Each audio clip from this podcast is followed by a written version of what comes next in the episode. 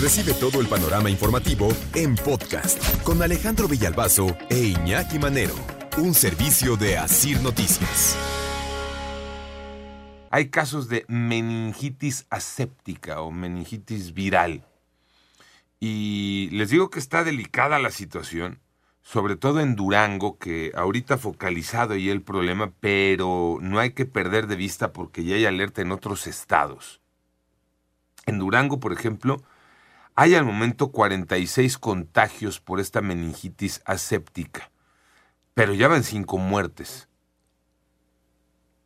Eh, vamos a empezar por eh, tratar de definir cosas, ¿no? ¿Qué es la meningitis?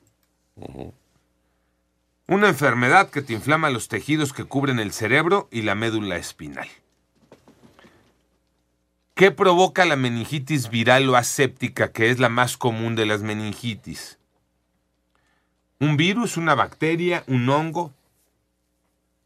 De la meningitis viral, si tienes un sistema inmune bien, eh, en buen estado y fuerte, no hay ni tratamiento, en 7 o 10 días te recuperas, tu sistema inmune hace la chamba. Pero si es provocada por una bacteria, la meningitis puede ser mortal. Síntomas interesantes dolor de cabeza cerebro, eh, dolor de cabeza severo, perdónenme, porque precisamente como inflama los tejidos que cubren el cerebro, te provoca unos dolores de cabeza insoportables. Las meninges, porque el cerebro no duele. Exacto, el cerebro no duele. Lo que duele son estas, estos tejidos que ya lo que te explicabas, que son las meninges. Se te inflaman y entonces no tiene para dónde hacerse el cerebro porque está inflamado, eh, el cráneo no permite que, que, se, se, expanda y es cuando el cerebro te duele demencial. Eh, calentura, cuello rígido, confusión, mareo, náusea, vómito. Son algunos de los síntomas de la meningitis. ¿Por qué estamos hablando de eso? Ah, bueno, les decía en Durango. Van cinco muertes, 46 contagios por meningitis aséptica. Y los casos aumentan. De hecho, hay, pues hay una alerta, hay una preocupación allá en Durango. Vamos a escuchar a la secretaria de Salud de Durango, Iracema Condopadilla. Una meningitis aséptica quiere decir que no es ocasionada por algún microorganismo como bacterias. Predomina en mujeres jóvenes en edad reproductiva con el antecedente de haberse realizado algún procedimiento de tipo ginecobstétrico, la mayoría cesárea, pero también hay otro tipo de procedimientos. La característica es el bloqueo, que es el tipo de anestesia. Ya se tiene identificado entonces algo. Causa lo que está provocando la sospecha. El uso de un medicamento contaminado aunque todavía sin confirmarse. Esto se sospecha porque el 1 de noviembre, estamos hablando de hace 15 días, se dio a conocer que siete mujeres fueron llevadas de emergencia a hospitales públicos después de tener síntomas de meningitis. Todas tenían el antecedente de haber sido sometidas a procedimientos quirúrgicos gineco-obstétricos.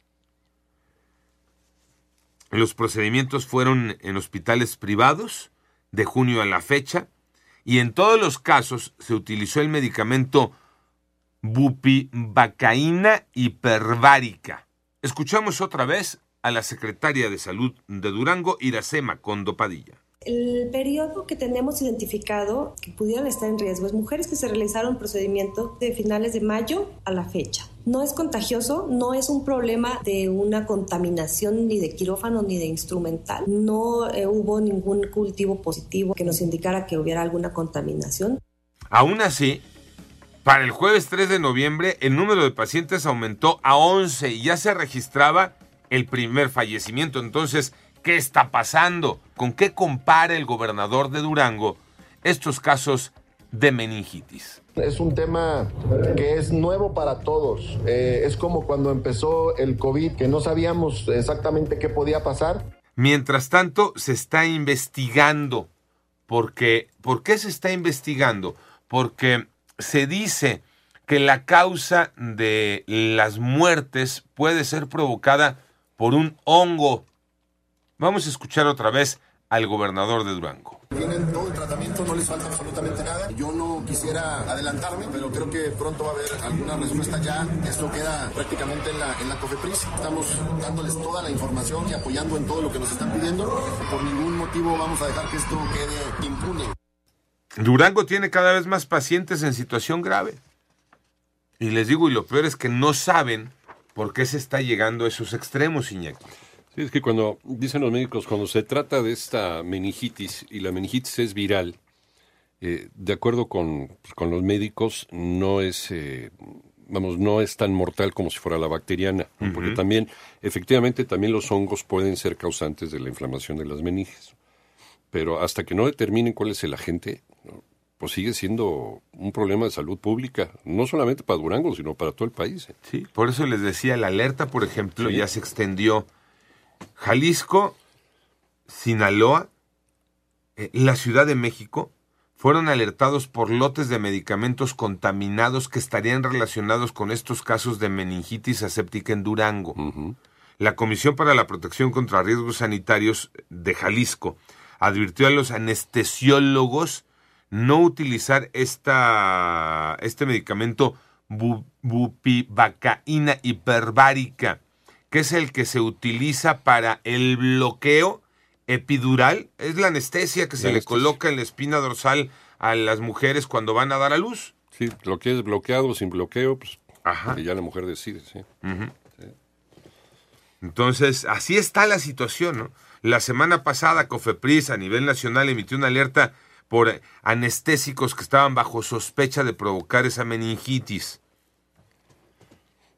Lo cierto es que me quedo con el mensaje del gobernador de Durango. Se está ante algo, hasta ahorita, que no saben exactamente cómo empezó y que no tienen idea hacia dónde puede ir. Panorama informativo.